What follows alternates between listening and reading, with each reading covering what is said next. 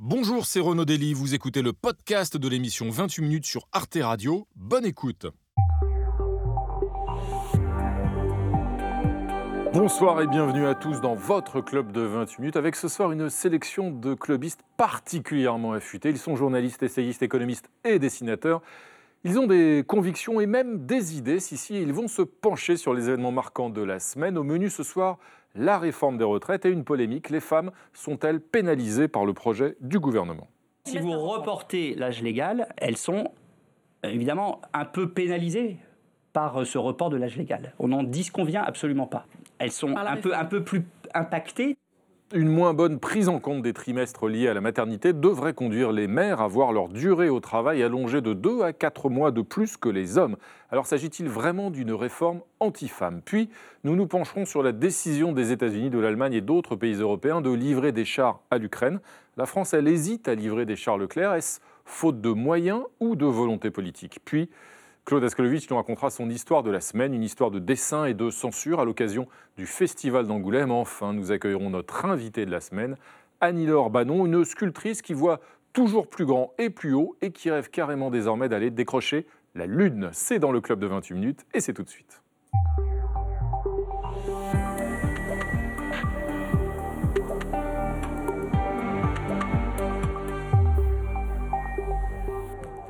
Sonia Kironi. Renaud Dely. Ça alors, quel plaisir hebdomadaire euh, renouvelé. Bienvenue à vous Sonia. et vous êtes venu, mais euh, quelle compagnie Frédéric Seiss en personne. Renaud.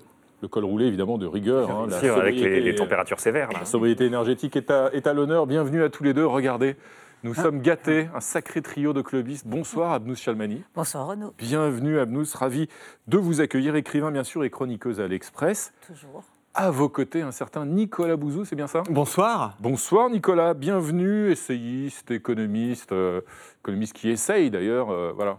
un économiste J'essaye, j'essaye, j'essaye, voilà, exactement. Et puis Pierre Jacquemin, euh, bonsoir, Pierre, bienvenue à vous, rédacteur en chef à Politis. Bienvenue Pierre, Politis, donc voici d'ailleurs le dernier numéro en date. Et au pupitre, on retrouve notre ami Erwan Terrier. Salut Erwan, ça va? Mais ça va très bien. Erwan, vous dessinez notamment pour la newsletter de l'Express. Oui et pour la revue Schnock, dont voici la couverture du dernier numéro en date, le retour de Rabbi Jacob. Et oui, Louis Funès, dont nous commémorons d'ailleurs le 40e anniversaire de la disparition. Bienvenue Erwan. Euh, tout de suite, on va commencer par la première actualité ce soir, Frédéric, car je sais que vous êtes un, garçon ordonné. Donc on va commencer par la première, on fera les autres ensuite. Ça y est, euh, l'Allemagne et d'autres pays, d'autres pays européens notamment d'ailleurs, vont le faire, mais la France, elle, hésite encore à livrer des chars à l'Ukraine. Oui, après plusieurs semaines d'hésitation, hein, d'ailleurs, Berlin, ça y est, a accepté cette semaine de livrer euh, des chars lourds à l'Ukraine, des chars Léopard, dont disposent d'autres pays également, comme la Pologne, le Canada, la Finlande, qui eux aussi promettent d'en envoyer à Kiev, pendant que les États-Unis, eux, affirment livrer 31 chars de, type Abrams et la France dans tout ça. Alors c'est vrai que début janvier, Emmanuel Macron avait été le, le leader du premier pays à envoyer des chars légers, mais pour les chars lourds, c'est une toute autre affaire, puisque le gouvernement estime qu'en envoyer cela fragiliserait les capacités de défense de l'armée française. Abnous Chalmani, est-ce que vous comprenez, vous, cette hésitation de Paris? Étant donné qu'on a arrêté euh, de produire des Leclerc, oui, on n'en a pas beaucoup, on en a 250. Et quand même, il faut se mettre, si c'est pour aider l'Ukraine, envoyer euh, deux euh, chars Leclerc, trois chars Abrams, quatre Leopard, c'est quand même pas très intéressant parce qu'en plus, il y a le problème de, de, la maintenance. C'est que les anciens Leclerc que nous avons sont en entrepôt pour pouvoir les désosser et servir. Ce qui pas intéressant même pour les Ukrainiens, vous ah, voulez dire, Surtout pour les Ukrainiens, parce que le but, c'est les Ukrainiens. Le but, c'est quand même d'aider les Ukrainiens. Par contre, effectivement, effectivement, l'intérêt des chars euh, léopards, c'est qu'il y en a 2000 en Europe. Donc, euh, ça peut créer une cohérence sur le terrain. Euh, il n'y euh, aura pas de problème de maintenance, ça sera beaucoup plus facile. Moi, ce que je trouve dramatique, ce n'est pas tant que la France euh, soit en hésitation ou se dise oh là là, parce qu'on est quand même encore engagé sur, même si on, on, vient d'être viré du Burkina Faso, on est quand même encore engagé sur le terrain avec les Charles Leclerc. ce que je trouve dramatique, c'est qu'il a fallu, c'est la dépendance de l'Europe vis-à-vis des États-Unis. C'est le fait que, alors que c'est une guerre européenne qui se passe sur le sol européen, et tout le monde attendait, enfin Scholz. L'Allemagne. Scholz oui, le attendait chancelier allemand, quoi Olaf Scholz. Bah oui, et Olaf Scholz attendait quoi Attendait euh, les Américains. Et cette histoire, on va envoyer des chars Abrams, la logistique, mais ça va pas arriver avant un an, un an et demi. Et on espère que la guerre d'ici là se sera arrêtée. C'est ça qui est dramatique dans cette affaire. C'est pas que la France ne donne pas, c'est le fait qu'on continue à regarder euh, euh, le grand-oncle d'Amérique en espérant qu'il nous soutienne. Pierre Jacquemin, le- la France et l'Europe sont en train de rater en quelque sorte le train? Euh, je, crois qu'il y a un problème de concertation de manière générale, mais pas que au sein de l'Europe, d'une manière générale sur l'ensemble des instances euh, internationales. Mais moi, ce qui m'interroge, c'est qu'effectivement, ce n'est pas la France qui hésite, c'est Emmanuel Macron qui hésite. Et le problème dans cette histoire, c'est qu'il n'y a pas de débat parlementaire. On voit bien que les enjeux sont quand même extraordinairement importants. Engager euh, des euh, chars français euh, en Ukraine, on ne sait pas quelles sont les répercussions, quelles sont les conséquences euh, vis-à-vis de la Russie, quelles peuvent être les retombées, notamment du côté de Poutine.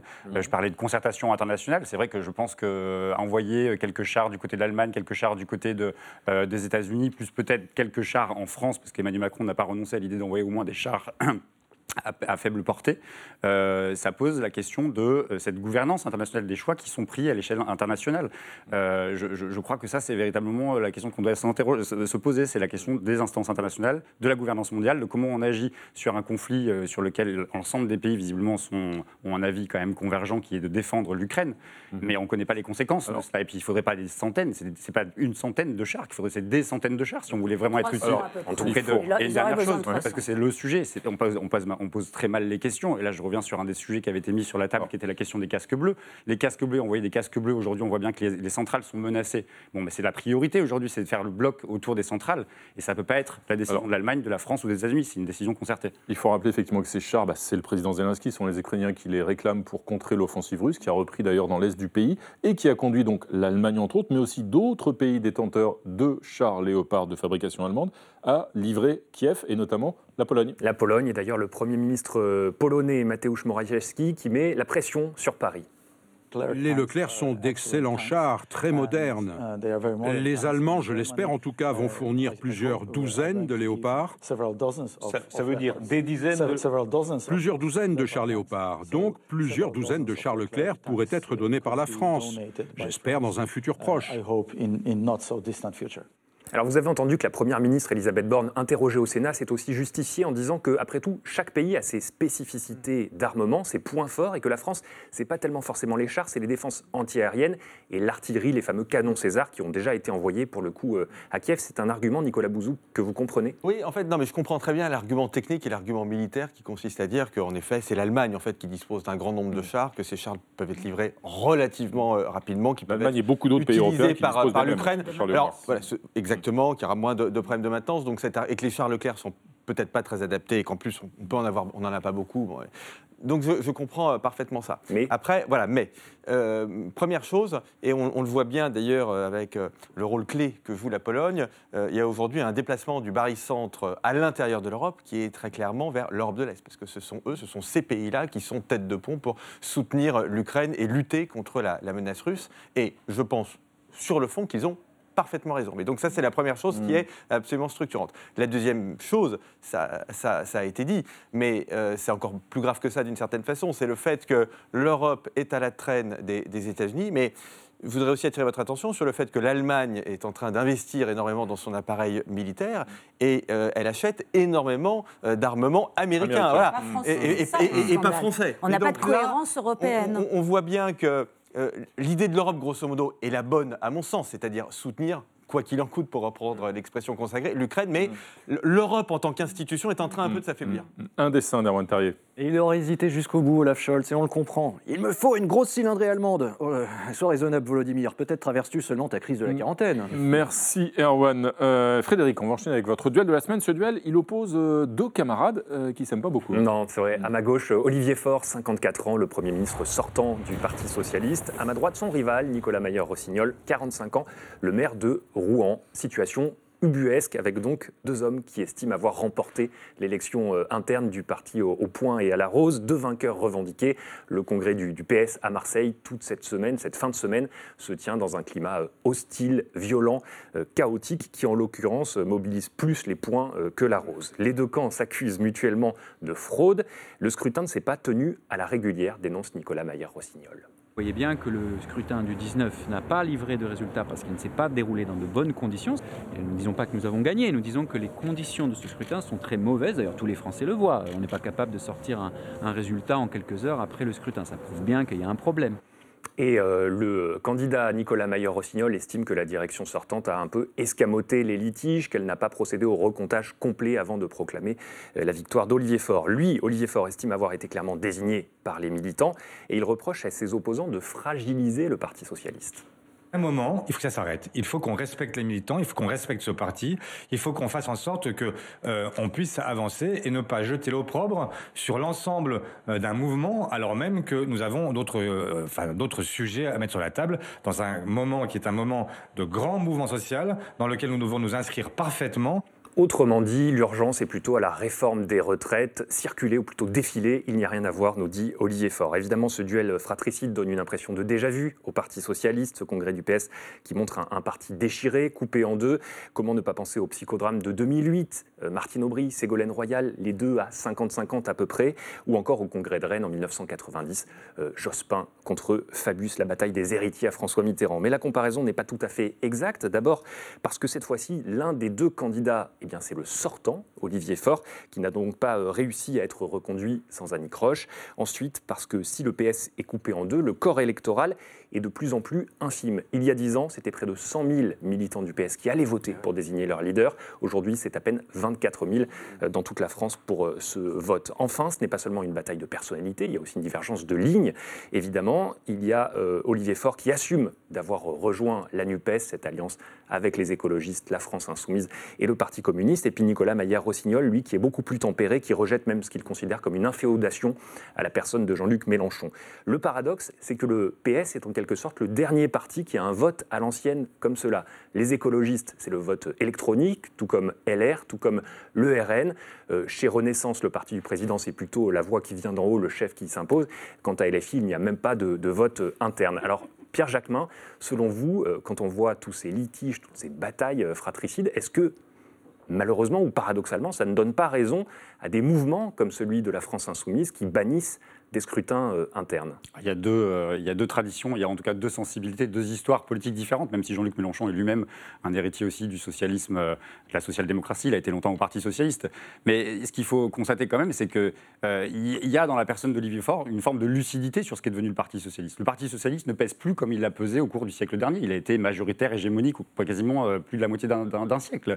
Il a la lucidité de considérer que le Parti socialiste a perdu de sa superbe parce qu'ils ont perdu des élections, parce qu'ils ont aussi beaucoup déçu hein, à l'épreuve du pouvoir, que ce soit en France, que ce soit en Allemagne, que ce soit dans d'autres euh, démocraties européennes. La social-démocratie aussi, s'il fait seulement mais 50%. Il a déçu, mais il a réussi une chose, je trouve, à la tête de, ce, de son mandat, même s'il s'est réveillé peut-être un peu tardivement, il a réussi à redonner du sens et à redonner une crédibilité du Parti socialiste à gauche. En ce moment, on vit des mobilisations, sans doute, qui vont être sans précédent sur les retraites. Vous aviez le Parti socialiste il y a quelques années, il allait dans les manifestations, il se faisait huer et sortir des manifestations. Aujourd'hui, Olivier Faure a réussi à remettre le Parti socialiste à gauche. et, en face, on les voit pas. et en face, pardon, on a un Nicolas Maillard-Rossignol dont on ne comprend pas ce qu'il souhaite. Je ne comprends pas ce qu'il souhaite. Vous parliez de Martine Aubry et Ségolène Royal. Au moins, Ségolène Royal avait fini par dire Je cède ma place, mais je négocie. Je négocie quoi? Je négocie des primaires euh, pour les présidentielles. Là, il n'y a rien dans la, dans la proposition de Nicolas Meyer. Abnous Chalmani, euh, Olivier Faure, comme le dit Pierre Jacquemin, la lucidité de reconnaître qu'en fait, la social-démocratie, c'est fini. Il a tourné la page de la social-démocratie. En l'occurrence, c'est la social-démocratie. Par exemple, au Danemark, c'est la social-démocratie qui a réussi à faire passer euh, le parti d'extrême droite de quasi 22% à 3%. Donc il y a quand même des pays dans lesquels la social-démocratie, quand elle s'assume, eh bien, ça se passe très bien. La seule question qui se pose là pour ce micro, ce qui est devenu un micro-parti, s'ils ne sont pas hués, c'est parce que plus personne ne connaît ces nouveaux visages-là. Donc on ne sait plus où sont les socialistes dans les manifs. On voit surtout et les filles. La seule question qui se pose, c'est euh, qu'est-ce qu'ils vont faire maintenant? Enfin, c'est quoi le choix? C'est est-ce qu'ils vont reprendre une colloque avec justement la social-démocratie, ou bien est-ce qu'ils vont continuer à dormir sur le canapé du salon de Mélenchon? C'est la seule question, quoi. Il n'y a pas d'autre question. Un mot de euh, Oui, enfin, je, je, pense que le diagnostic de Pierre Jacquemin, qui consiste à dire qu'Olivier Faure a remis le Parti socialiste au centre de la gauche, me, me paraît. Pour... Il l'avait remis au centre de la gauche, il l'a recrédibilisé à gauche. Il l'a remis à gauche. recrédibilisé à gauche me, me, me paraît d'un optimisme peut-être euh, excessif. Je pense qu'aujourd'hui, c'est Jean-Luc Mélenchon, de toute façon, qui écrase complètement la gauche. Écrase dans tous les sens du terme. Vous allez voir qu'Arwan Terrier, lui, réussit à faire une synthèse qui va vous mettre tous d'accord, n'est-ce pas, Erwan? Oui, aussi étonnant que cela puisse paraître, deux hommes se battent pour être à la barre du Titanic. Je veux être le capitaine. non, c'est moi, non. Et ben voilà, merci, Erwan. C'est maintenant l'heure de la une internationale. C'était mercredi à la une du quotidien suédois Dagens Nyheter. Et oui, la Russie gagne sur le nom de la Turquie à la Suède. Le président turc Erdogan prend prétexte d'incidents racistes qui se sont déroulés en Suède pour bloquer l'adhésion du pays à l'OTAN et le bras de fer entre les deux pays persiste, Erdogan reprochant surtout à la Suède d'héberger des militants kurdes du PKK, organisation politique considérée comme terroriste par Ankara. Alors Abnous Chalmani, comment sortir de l'impasse? Bah, La seule manière de sortir de l'impasse, c'est justement de ne pas euh, soutenir la Turquie et de trouver un moyen de faire entrer la Suède en passant par-dessus Sauf qu'il faut, oui, mais je sais, il mais faut l'unanimité des membres actuels de l'OTAN pour accueillir un nouveau membre. Mais je sais, mais on ne peut pas renvoyer des réfugiés politiques kurdes qui risquent la prison, voire la mort, euh, en Turquie. On ne peut pas continuer à trahir les Kurdes sans qui nous n'aurions pas gagné contre l'État islamique. On ne peut pas continuer à brader la liberté d'expression pour un autocrate. Je veux dire que ce, que, que ce Rasmus Paludan qui passe son temps à brûler des Corans à chaque fois qu'il fait une manif, il commence par Militant d'extrême droite suédois. Mmh. Son truc, c'est voilà, la liberté d'expression, c'est ça. C'est que ce type a le droit de brûler un Coran et derrière, on a le droit de dire que c'est un con. C'est ça la liberté mmh. d'expression.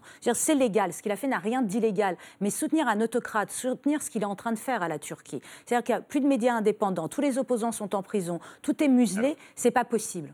Nicolas Bouzou, l'élargissement de l'OTAN, euh, c'est une affaire ancienne, c'est mort et enterré? Ah, Je ne suis pas sûr que ce soit mort et enterré, parce que la pression d'un certain nombre de pays pour rentrer dans l'OTAN aujourd'hui est incroyablement forte. Je crois qu'on ne réalise pas en France, en fait. Oui, mais avec cette règle, comment faire J'entends bien, mais on va trouver juste, je voudrais vous dire quand même que je pense qu'on ne réalise pas en France le, sentiment qu'ont certains pays du mm. Nord ou de l'Est qui ne disposent pas de la dissuasion mm. nucléaire, le sentiment de menace qu'ils le, mm. le ressentent. Enfin, la Finlande, on le voit, la Suède, etc. Donc on, on a beaucoup de mal à l'imaginer parce que nous, on dispose, c'est un peu théorique, mais on dispose quand même de ce parapluie et les gens le savent. Mais c'est vraiment, voilà, vous avez des, peuples qui vraiment sont, très inquiets. Donc la pression pour entrer à l'intérieur de l'OTAN est très forte. Après, je reconnais quelque chose à la Turquie et à Erdogan, mmh. c'est que par nuisance, mais enfin, elle a réussi quand même à se remettre au centre du jeu politique mmh. de façon extrêmement forte. Il y a des élections, des élections prochainement dans quelques mois en Turquie qui seront extrêmement importantes. Il risque de perdre. C'est pour ça aussi qu'il gonfle les muscles mmh. et qu'il essaye, en ayant cette image à l'extérieur, mmh. d'influer l'intérieur. En tout cas, l'OTAN est un club très couru, n'est-ce pas, Erwan Terrier? Erdogan gonfle les muscles parce que c'est un portier euh, très vigilant. Pas de mécréants dans le club, mais mes copains sont tous à l'intérieur. Merci, Erwan. Euh, Sonia, c'est l'heure de votre point com de la semaine. Et ce soir, Sonia, vous allez nous faire votre cinéma. Et eh oui, Renaud, euh, car l'Académie des Césars a dévoilé euh, cette semaine la liste des nommés pour la 48e édition. Et surprise, ou pas, ça dépend euh, de votre degré d'optimisme. Aucune femme ne figure euh, dans la catégorie de la meilleure réalisation. Cinq nommés, euh, cinq hommes. Et alors Twitter s'est aussitôt indigné. Et les Césars, c'est quoi ça? Les autres, dites rien. Eh bien oui, les réalisatrices Alice Vinocourt, Alice Diop, Rebecca Zlotowski et Claire Simon, autant de réalisatrices qui, de la vie générale des internautes, en tout cas beaucoup d'internautes, auraient mérité leur place dans cette sélection. Et pourtant non, donc on pensait que les choses s'étaient améliorées ces dernières années. On était passé de 14% euh, de, femmes en 2021 à 43% euh, l'an dernier pour retomber donc cette année euh, à zéro. Graphique réalisé par le collectif 50-50 qui rappelle donc qu'une seule femme, hein, Tony Marshall, a remporté le trophée. C'était en 2000, 3003 ans après l'affaire Polanski et la réforme qui a conduit voilà, au fait que des femmes et des jeunes rentrent dans l'Académie des Césars. 44% aujourd'hui euh, euh, des femmes dans cette euh, académie. Eh bien, on a le sentiment pourtant de ce retour en arrière. Alors, la députée écologiste de Lyon suggère un nouveau on se lève et on se casse. Je propose qu'on arrête les Césars et qu'on monte les Cléopâtres.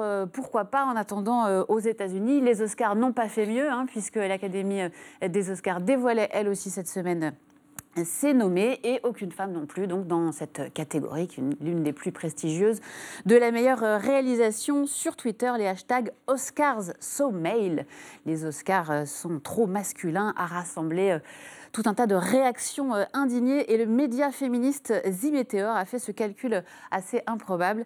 Dans l'histoire des Oscars, écoutez bien, les nominations pour la meilleure réalisation sont allées à des hommes prénommés John trois fois plus souvent qu'à des femmes. Voilà, c'est assez euh, parlant. Alors, euh, est-ce un problème de qualité, comme le suggèrent certains internautes, le plus souvent masculin? Allez savoir. En France, en tout cas, l'avenir du cinéma, sachez-le, repose sur un homme, un seul. Il ne s'appelle pas John, mais Guillaume. C'est important que ce film-là marche pour que tous les autres aussi fonctionnent et soient financés. Parce que Évidemment. si un film comme ça ne marche pas, il n'y a, a, plus un financier qui va remettre de l'argent euh, dans les films.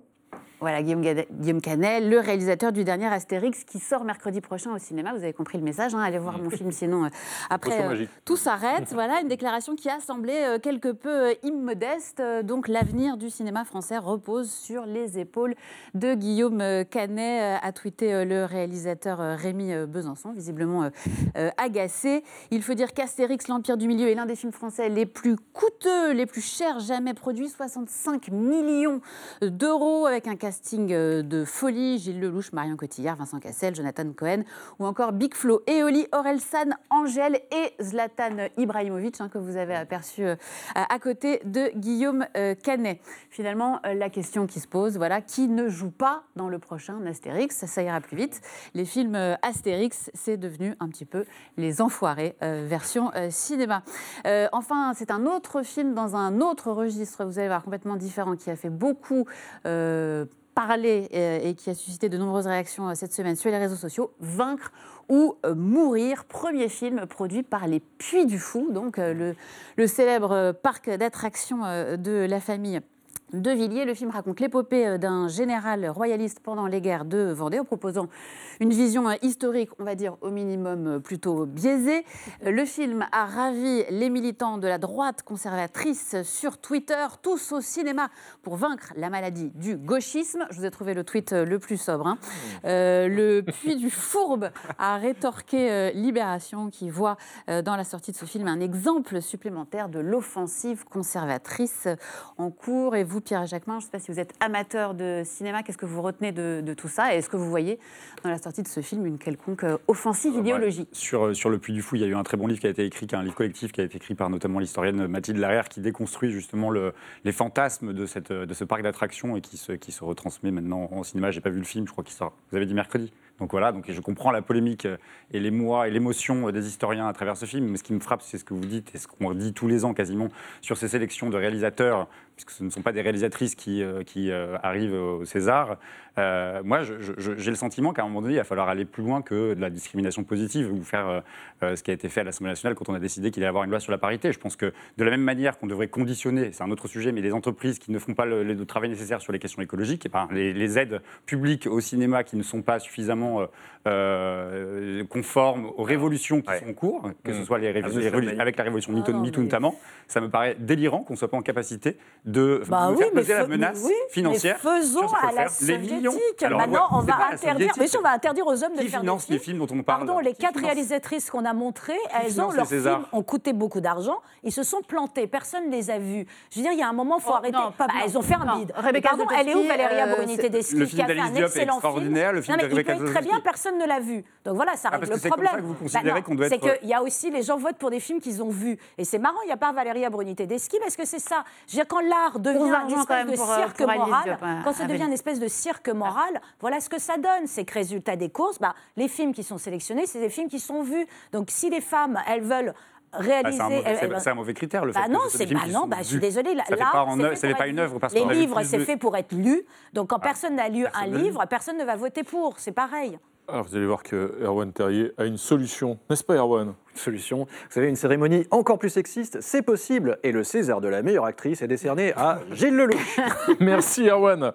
Frédéric, on va enchaîner avec un autre dossier d'actualité euh, dont on parle beaucoup en ce moment et pour encore un certain temps me semble-t-il, c'est le projet de réforme des retraites avec une polémique de plus. Oui, le report de 62 à 64 ans pénalise les femmes. Ce n'est pas un opposant farouche à cette euh, loi qui le dit, c'est le ministre Franck Riester euh, lui-même. Cette semaine, il a été obligé de l'admettre. Effectivement, l'étude d'impact publiée euh, montre que la réforme obligera les femmes à travailler en moyenne, en tout cas 7 mois de plus, contre 5 mois toujours en moyenne pour les hommes. Différence liée au trimestre octroyé par la maternité, trimestres qui sont en quelque sorte dilués avec cette réforme. Les oppositions se sont empressées de dénoncer un texte hostile aux femmes. Nicolas Bouzou, c'est le point faible, selon vous, peut-être même le point fatal de cette réforme? En tout cas, il faut le régler. Euh, ça me paraît. Là, il y a honnêtement, moi, je, suis, je soutiens la réforme, hein, mais euh, je pense qu'elle est nécessaire à, Comment le régler? à, plusieurs points de vue. les trimestres Franchement, c'est techniquement pas très compliqué. Mmh. Donc il y a une inégalité, c'est pas possible.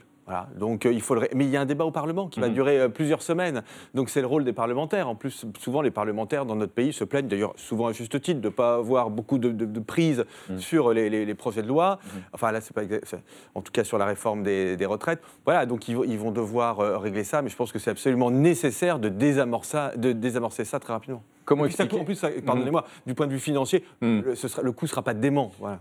comment expliquer, Pierre Jacquemin, d'ailleurs, parce qu'il y, a eu, il y a eu une précédente réforme il y a une douzaine d'années qui a reporté l'âge légal de 60 à 62 ans, donc il y a eu de fait le même effet de diluer l'avantage octroyé aux mères de famille en ce qui concerne les trimestres. À l'époque, il n'y avait pas eu du tout de polémique. Euh, peut-être parce qu'il n'y avait pas eu d'études d'impact, d'ailleurs, on ne s'était pas aperçu en fait de cette inégalité. En tout cas, on a un système qui est déjà profondément inégalitaire et qui a la défaveur des femmes aujourd'hui. Donc nécessairement, il faut une réforme. Il faut réformer les retraites, et notamment pour les femmes, parce qu'elles sont les principales victimes hmm. de chacune des réformes de, des retraites. Et aujourd'hui, il suffit de faire un constat assez simple. On le sait tous, on l'entend, on va l'entendre encore beaucoup. Ce sont les femmes qui euh, sont obligées de travailler le plus longtemps pour avoir un nombre de, cotisations euh, euh, complètes, pour pouvoir toucher une retraite complète. Ce sont les femmes qui touchent les retraites les moins importantes. Je crois que c'est 70% des femmes, 40% hmm. pardon, des femmes qui sont à la retraite qui touchent moins de 900 euros. Donc il y a un sujet effectivement hmm. femmes et retraite qui n'a pas été visiblement pris en compte par ce gouvernement. C'est en cela que ça devient une bataille. J'annonce d'ailleurs que Politis va organiser un grand meeting à Paris le 11 euh, février prochain mhm. sur cette question-là, sur la question des femmes, un meeting féministe, parce que c'est vraiment un angle mort mais c'est aussi un choix politique. Et justement, nous avons une femme politique à vous proposer que vous pourriez inviter à ce meeting, puisqu'elle nous assure en tout cas qu'elle elle a pris euh, conscience de tous ces défis. Oui, sans doute ne viendra-t-elle pas. C'est Elisabeth Borne, la Première ministre, qui affirme, elle au contraire, que la réforme va être favorable aux femmes. Je ne peux pas laisser dire que notre projet ne protégerait pas les femmes. Au contraire, nous protégeons les femmes qui ont des carrières incomplètes et hachées. Les femmes seront les premières bénéficiaires de la revalorisation des petites pensions. De fait, la réforme contribuera à réduire l'écart de pension entre les hommes et les femmes. Alors cela dit, plus le gouvernement s'explique, plus l'opposition monte. Vous avez vu les sondages, ce sont désormais 72% des Français qui sont opposés à la réforme, plus 13 points en deux semaines. Abdou Chalmani, cette bataille de l'opinion est-elle déjà perdue? Mais c'est ça que je trouve très étonnant, c'est que ça me fait penser à vraiment le même schéma qu'en 2019. Alors en 2019, sur la réforme de base, il y a eu plein de couches qui se sont rajoutées. C'est plus le point d'Emmanuel. Réforme systémique. alors d'ailleurs, d'ailleurs, cette euh, réforme à point, celle-là, elle bénéficiait pour de vrai aux femmes, en tout cas aux carrières hachées. Les femmes ont des carrières hachées. L'ironie est quand même là. Euh, le problème, c'est qu'on a l'impression que plus le gouvernement s'explique et euh, moins elle réussit à convaincre. Comme quoi, il y a un véritable problème et qu'il y a un tel mille feuilles bureaucratiques sur les retraites. Il y a tellement de. Mais alors attendez, si vous aviez le pied mm. là en 82, la main là en 92, vous n'allez pas toucher la même chose que votre voisin qui était. C'est mais, mais c'est étouffant. Et donc à chaque fois, tous les jours, on a l'impression de découvrir, j'allais dire, une conséquence cachée dans ces retraites-là. Et c'est bien le problème. Ça veut dire qu'en termes d'égalité, la bonne réforme, ça aurait été justement cette réforme systémique, système par point et suppression. C'est ça le paradoxe. Le, suppression le, débat, des, sur la question de la réforme des retraites. Sur, le débat, il est sur la nécessité d'une réforme des retraites. Et je ne mm. crois pas qu'il y, a un consensus sur cette nécessité ah bah, il n'y a plus d'enfants. Pardon, euh, vous, vous recevez Pierre Lemaitre qui a quelque chose d'extraordinaire hier ou avant-hier sur votre émission où il disait on, cherche 12 milliards d'euros pour financer un système de retraite qui va bien. Euh, il y a combien, de, combien on a d'argent qui, euh, qui ne profite pas à l'État français? C'est 100, millions, 100 milliards pardon, de l'évasion fiscale. Mais qu'on commence déjà à aller chercher l'argent là où il est pour pouvoir financer un système de retraite. Dès qu'on a un problème, je trouve qu'il y a un, il y a un point de vue très malhonnête de la part du gouvernement qui consisterait à dire oui, mais la seule solution, ce serait de baisser les pensions de retraite des Français. Mais non, la mm. solution, ce serait déjà d'appliquer l'égalité salariale entre les hommes et les femmes, parce que ça veut dire des, des rentrées d'argent mm des rentrées de recettes, c'est pas un économiste qui va me euh, contredire là-dessus, qui, feront, qui rentreront dans les caisses de, de Nicolas Bouzou, l'évasion fiscale pour financer le système de retraite. Alors, le système de retraite, c'est la sécurité sociale, donc c'est pas, pas les impôts. Mmh. Mais euh, je crois qu'il y a deux aspects dans cette question des retraites. Il y a l'aspect financier Je ne suis pas d'accord avec, mais, Pierre, mais peu importe. Mais, on peut, mais on peut, non, mais très bien, ok, admettons ça. Mais il y a un autre aspect, c'est le fait que nous avons besoin, on a besoin de financer plein de choses ces prochaines années, on a besoin de dégager collectivement des ressources, et donc il faut que collectivement on travaille plus. Et donc l'un des aspects essentiels de cette réforme, c'est faire en sorte que le taux d'emploi des seniors, et ça ne se fait pas tout seul d'ailleurs, de faire en sorte que ça augmente. Donc c'est pas qu'une question financière, c'est une question plus générale. Travailler plus. Vous êtes d'accord, n'est-ce pas, Erwan Terrier? Ah, Plus que jamais, car il y a pire sort. Bosser comme marionnette du patronat, c'est sans limite d'âge. Il faut travailler plus longtemps, il n'y a pas d'alternative. Merci Erwan. Et c'est l'heure maintenant d'accueillir notre invitée de la semaine, une artiste, Annie-Laure Banon, sculptrice. Entrez, bienvenue à vous. Vous êtes euh, spécialisée dans les œuvres monumentales et vous voulez euh, prendre de la hauteur en quelque sorte, puisque vous avez l'ambition carrément d'envoyer l'une de vos œuvres sur la Lune. Alors euh, pourquoi avez-vous choisi ce projet? Pourquoi la Lune? Oh, La Lune, c'est venu en deux temps en fait, parce que le, premier temps, c'était d'essayer de trouver un, euh, de créer une œuvre participative mhm. qui, qui permette de relier l'humanité dans un grand élan comme ça d'énergie euh, à un moment où euh, on propose et on entend évidemment des peurs, des inquiétudes qui, qui, bouleversent la planète de façon universelle.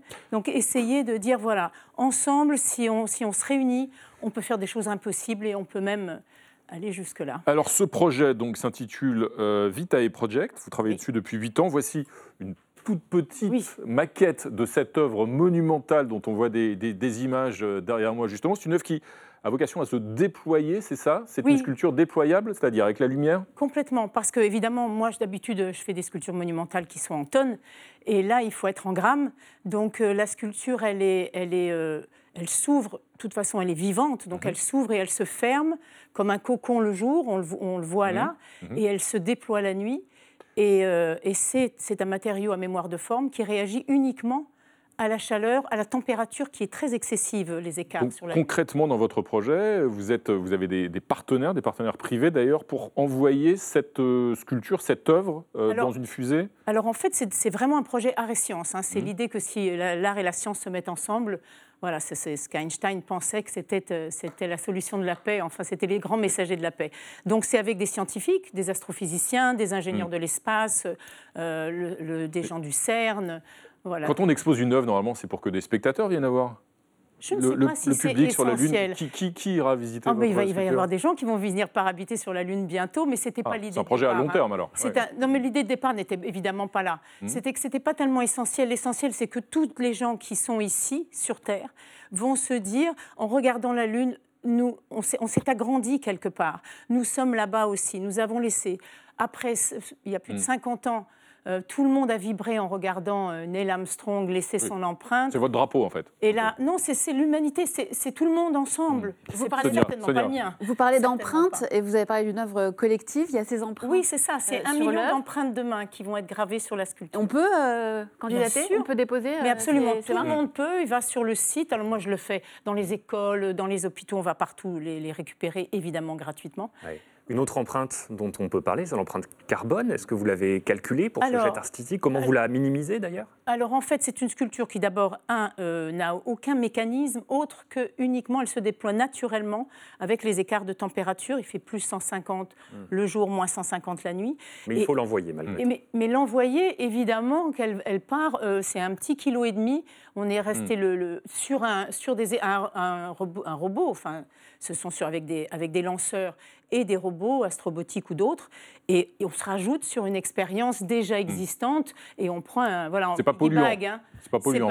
en tout cas, la fusée, ça malheureusement, elle le sera. Hmm. Mais, euh, mais euh, nous, on se rajoute comme un, hmm. comme un petit sac à dos en plus euh, s'ils veulent bien nous mettre dans, en paquet. C'est pour ça qu'on reste très petit et on se déploie une fois arrivé sur la Lune. Et c'est une expo définitive ou temporaire? Est-ce que, à partir du moment où ça va allunir, non, non, on la laisse. Non, non, elle, elle la laisse. Et scientifiquement, c'est intéressant parce qu'en plus, bon, évidemment, elle aura des développements scientifiques, mais parce qu'elle permet aussi de savoir combien de temps une structure peut tenir sur la Lune. Donc elle est en nitinol, euh, nickel, titane et en mylar. Et ces deux matériaux euh, peuvent être aussi des matériaux qu'on utilise pour, des, pour évidemment des habitacles, puisque très bientôt les gens vont, vont aller s'installer sur la Lune. Mais hmm. c'est très bientôt, très bientôt, c'est oui. Bientôt. Ah. Ah oui, oui, oui. Enfin, ils sont en tout cas très confidents, hein, très confiants. Hein. En tout cas, pour l'instant, ce qui est rassurant pour votre œuvre, c'est qu'a priori, la personne pourra aller la badigeonner de sauce tomate. ou, euh, voilà, pour l'instant. J'ai de la chance parce que les miennes, pour l'instant, on ne les badigeonne pas, donc je croise les doigts. Mais, euh, Merci Annie-Laure Banon. Merci Annie-Laure Banon. Et on va donc suivre euh, cette odyssée de votre œuvre déployable sur la Lune et de ce projet, donc Vitae Project. et vous allez repartir avec une autre œuvre, une œuvre de notre ami Erwan Terrier. Oui, voilà. Envoyer une sculpture sur la Lune, voilà une œuvre qui restera dans l'histoire, oui, par le poids délirant de son empreinte carbone. Merci, merci Erwan Terrier, merci Annie Lorbanon. Et c'est l'heure maintenant euh, de retrouver bien notre étoile à nous. Et oui, un certain Claude Askolovitch et son histoire de la semaine. Qu'est-ce que j'aime quand tu me parles comme ça? Bonsoir Claude, euh, bienvenue à vous. Euh, ce soir, votre histoire de la semaine, c'est une histoire de dessin et de censure à l'occasion du Festival BD d'Angoulême. Absolument, mais d'abord, bonsoir mes amis, c'est l'histoire d'un monstre sacré, une légende, un de son vivant, qui cette semaine est venu nous avertir contre une dictature en marche, une inquisition qui va broyer les artistes et mettre au pas la pensée. Bref, un nouveau macartisme, nous dit monsieur Anki Bilal, 71 ans, ce sont les mots de sa génération. Bilal, dans ses science-fiction de bande dessinée, a raconté nos totalitarismes, il a exploré nos passés troubles, nos sombres avenirs, nos présents incertains, il voit maintenant s'annoncer des lendemains terribles dans l'absence, au Festival d'Angoulême, 50e du nom, de Bastien Vives. Le voici, dessinateur surdoué dont l'exposition a été annulée, le festival ayant cédé à une pétition signée par 100 000 personnes, c'est énorme, qui considèrent que Vives banalise, voire promeut la pédocriminalité, le viol des enfants. Et de manière intéressante, parmi ceux qui ont annulé Vives, on va trouver des dizaines d'auteurs et d'autrices d'une nouvelle génération qui ne veut plus rien laisser passer et qui veut couper les racines masculinistes du 9e art. Eh bien, ces auteurs, ces autrices jeunes, Anki Bilal, dit qu'il ne sait pas qui ils sont. D'ailleurs, il a dit au journal Le Monde qu'il ne lisait plus vraiment de bande dessinée. Je me suis alors demandé si inversement, nos jeunes auteurs le lisaient encore, Bilal, et si ces avertissements les intéressaient. Bastien Vives, lui, n'est pas chenu. C'est un trentenaire, mais des vieux peuvent l'aimer et le comprendre, tant son art est somptueusement daté, et parfois c'est laideur aussi. Et moi qui suis vieux, ainsi, je ressens une nostalgie, une étrangeté dans son absence, tant son dernier, parce que son dernier album, dernier week-end de janvier, se passait justement au Festival d'Angoulême. Ça racontait la naissance de l'amour chez un auteur fourbu et l'épouse blessée d'un collectionneur de petits Mickey. Et leur histoire me faisait penser aux délicatesses de Claude Sautet. Et Vives, qui est le bédéaste de l'éveil des sentiments et des émotions fugaces, se réclame justement de ce cinéma, de Sautet et de Romer. Oh, il est de son temps, il fait aussi du manga.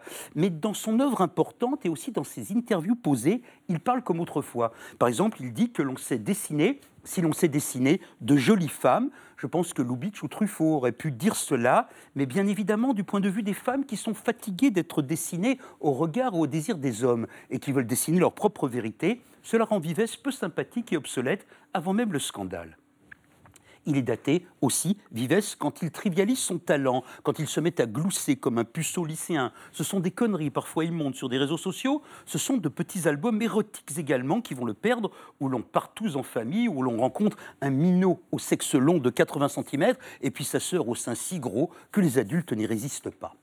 On peut décider que Vives fait des parodies et rire avec lui, on peut aussi y voir l'insupportable. Lui, il se définit en ancien petit con, parfois punk. C'est dans une confession qu'il faut aller lire sur le site Arrêt sur Image. À un moment donné, Vives demande au journaliste Daniel Stederman ce qu'il en pense, lui. Est-ce que je suis un criminel? Est-ce que je suis un artiste? Est-ce que j'appartiens au passé? Eh bien oui, sans aucun doute, le passé le tient, Bastien Vives. Un passé où, pour faire rire ou pour exciter, les femmes se devaient d'avoir de gros nibards, des nichons, des rouploplos, des Robert, ainsi disait-on. Oui, il date, Bastien Vives, il a aussi peuplé de très gros seins une série de dessins qui ont transformé la passion du Christ en une chevauchée érotique. Et il n'est pas indifférent pour comprendre notre époque de constater que ce n'est pas le blasphème qui à Vives d'être crucifié, mais ce qu'il a montré de gosse. Les enjeux autour de ces sénateurs, dont la carrière est en jeu, dépassent les albums cochons qui vont l'envoyer en justice. Vives interroge les archaïsmes des mâles. Il questionne ce que nous n'acceptons plus. Il questionne aussi la place des artistes par rapport aux débats sociétaux. La ministre de la Culture, Rima Abdul Malak, elle redoute que nous devenions comme les États-Unis, où l'on annule les gens au nom de la vertu. Elle comprend très bien qu'on soit fâché contre Vives, mais elle regrette de, de, ne pas avoir pu voir ses dessins dans un festival à Angoulême où s'affirme, et c'est heureux, des regards de femmes. Est-ce qu'elle est mesurée, Madame la Ministre? Ou bien est-ce qu'elle est du côté des vieux? Est-ce qu'elle est du côté d'Anki Villal qui vitupère C'est une banalité, le wokisme. Mais que peuvent donc que les vieux qui n'aiment pas leur époque contre le présent? Merci Claude Askolovitch, un dessin un peu vertueux mais non censuré de notre ami Erwan Terrier. Toujours pas, non. Bastien Vives, encore une provocation. Ah, j'imaginais pas les meufs aussi chaudes en Angoulême, c'est assez excitant en fait. Merci Erwan. Alors mes amis, chacun de vous a choisi une photo qui illustre à vos yeux l'actualité de la semaine. Euh, on va commencer avec votre photo, Abnous Shalmani. Il s'agit donc de Jacinda Ardern, euh, la première ministre néo-zélandaise favorable à la retraite à 42 ans en quelque sorte, puisqu'elle a démissionné, quitté son poste à l'âge de 42 ans, parce qu'elle ne se sentait plus d'assumer cette responsabilité. Mais oui, elle, euh, que tout le monde adore, rare ceux qui ont la critiquer. Donc je vais y aller joyeusement. C'est le parfait catalyseur de nos bonnes consciences. C'est la bonne image à liker. Elle n'a pas démissionné parce qu'elle était fatiguée à 42 ans, sachant en plus qu'elle son mari est un père au foyer.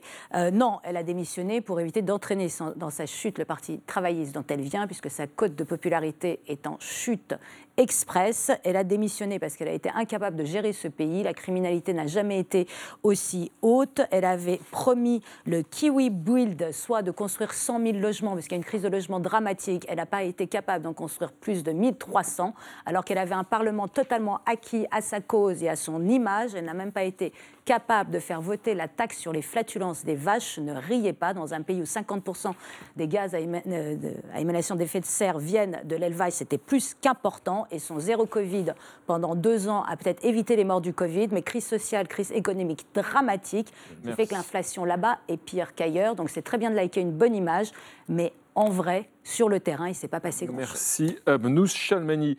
On va enchaîner avec votre photo, Pierre, Pierre Jacquemin, euh, Donald is back, ça y est, le grand retour de Donald Trump sur Facebook J'aurais pu utiliser le terme flatulence pour parler de Donald Trump moi aussi, mais ce ne sera pas le cas. J'ai choisi ce thème-là parce que ça rappelle, ça devrait rappeler, rappeler à nos gouvernants euh, ce que je disais tout à l'heure sur la question des gouvernances mondiales, le poids, le rôle aujourd'hui des GAFAM à travers le monde et le poids qu'ils ont sur nos, qui font peser sur notre démocratie.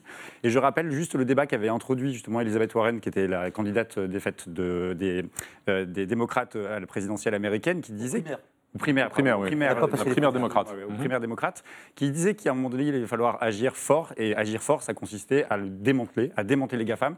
Et je pense qu'on serait, tout, euh, on serait bien inspiré, en tout cas, à l'échelle internationale, de réguler, mieux réguler justement ces, ces, ces plateformes qui, euh, qui, font du mal à notre démocratie. Google est visé, hein il risque le démantèlement pour des raisons de publicité, d'homme du puissant sur la publicité. Un dessin de notre ami Erwan Terrier qui s'attelle lui aussi à, ce dossier. Erwan. va continuer à faire les affaires de M. Zuckerberg. Bon retour, M. Trump. On va vous retirer cette vilaine muselière. aïe, aïe, aïe. Merci Pierre Jacquemin, merci Erwan. Et on va conclure avec votre photo, Nicolas Bouzou. Euh, ce sont des, boulangers qui manifestent devant le ministère de l'économie et des finances à, Bercy, à Paris. Voilà, c'était en début de semaine, ils ont manifesté pour demander des, aides. Mais euh, je trouve que c'est intéressant parce qu'il faut essayer de se mettre dans la tête des boulangers et on voit la difficulté extrême à diriger une petite entreprise euh, en ce moment. Quand vous regardez le compte d'exploitation des boulangeries, 40% c'est la masse salariale. Bah, les salaires aujourd'hui, ils augmentent, surtout dans des métiers qui sont des métiers difficiles et c'est tout à fait normal. 15% c'est la farine. Bah, le coût de la farine, il augmente beaucoup. 10% c'est l'électricité coût de l'électricité, il explose. Et vous faites des baguettes de pain avec ça. Et évidemment, comme il y a des problèmes de pouvoir d'achat, c'est très difficile d'augmenter les prix. Voilà. on essaie de réfléchir à ça. Et soutien aux boulangers, parce que c'est vraiment pas facile cette affaire. Et on adore tous les boulangers en France. Hein, c'est identitaire.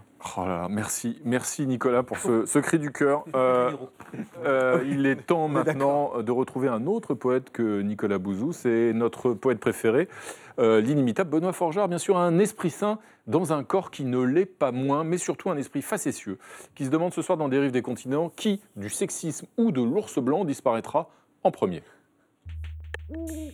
Bonsoir Renaud. Un rapport publié cette semaine nous révèle que loin d'être moribond, le sexisme reprend du poil de la bête, semblant même gagner de nouveaux adeptes parmi les jeunes. Alors, qui du sexisme ou de l'ours blanc disparaîtra le premier? On est en droit de se poser la question au vu des chiffres consternants publiés cette semaine, soit une bonne et une mauvaise nouvelle. La reconnaissance des inégalités entre les sexes progresse, mais les violences à l'égard des femmes aussi. La population masculine semble se comporter comme moi lorsqu'ayant passé l'aspirateur et estimant la répartition des tâches équitablement réparties avec mon épouse, je me laisse aller à boire une bière devant une interview de Michel Sardou. C'est un phénomène de relâchement bien connu, dit du retour de manivelle. Vous pourrez l'observer dès la semaine prochaine, lorsque le Dry January laissera sa place à un Drunk February, autour duquel on fera moins de publicité. Blague pénible, violence en ligne, au sein du foyer, barbarie du porno et émergence de courants ouvertement antiféministes, ce rapport nous rappelle qu'il ne suffit pas d'avoir conscience d'un problème pour agir de manière à y mettre fin. Être convaincu des inégalités entre hommes et femmes ne suffit pas. Il faudrait en fait être convaincu de l'injustice induite par cette inégalité. Et sur ce point, nous n'y sommes pas du tout. Beaucoup d'hommes de tous origines et de tous âges, et je m'inclus dans le lot, gardent tapis au fond d'eux non pas la conviction, mais l'intuition que ce déséquilibre, certes problématique, s'expliquerait peut-être par des règles sinon naturelles, du moins ancestrales, qu'il serait plus sage de ne pas déranger, au risque de provoquer un chaos dont les femmes pourraient hélas être les premières victimes. C'est une connerie que quelques lectures suffiraient à dissoudre durablement. Seulement, si je commence à me remettre en question, est-ce que je ne risque pas de mettre le doigt dans l'engrenage de la déconstruction et de me brouiller avec les copains? Certains hommes pensent que les femmes sont nécessairement douces et destinées à élever des enfants, et ils n'ont pas grand-chose à envier à ceux qui pensent que la Terre est plate. Eh ben, chapeau, forgeard, comme d'habitude. Un grand bravo. Un grand bravo aussi à vous, Erwan Terrier. Vous avez encore une œuvre à nous soumettre. Bien sûr, quelle bonne idée. Et eh oui, les Ukrainiens réclament des chars Leclerc lourds. Et les Français voudraient bien des chars Leclerc pleins. Eh ben voilà, on en a des chars Leclerc. Merci, Erwan Terrier. Merci à tous. Mes amis, on se retrouve euh, demain à 20h05 pour un nouveau numéro de 28 minutes samedi avec le journaliste et écrivain Christophe Boltanski. Et comme d'habitude, on va se quitter en musique avec un clin d'œil à notre invité de la semaine, Annie-Laure Bannon, cette sculpture qui rêve de se déployer jusque, dans la, jusque sur la Lune, eh bien, on va aller lui demander l'autorisation à la Lune. Indochine, tchuss J'ai demandé à la Lune, et le Soleil ne le sait pas. Je lui ai montré mes brûlures, et la Lune s'est moquée de moi. Et comme le ciel n'avait pas à lui, que je ne guérissais pas. Je me suis dit quelle infortune, et la lune s'est moquée de moi. Retrouvez le podcast de 28 minutes sur toutes les plateformes de podcast et sur arteradio.com. Et pour soutenir l'émission, abonnez-vous, commentez, critiquez, mettez des étoiles et partagez le podcast avec vos proches.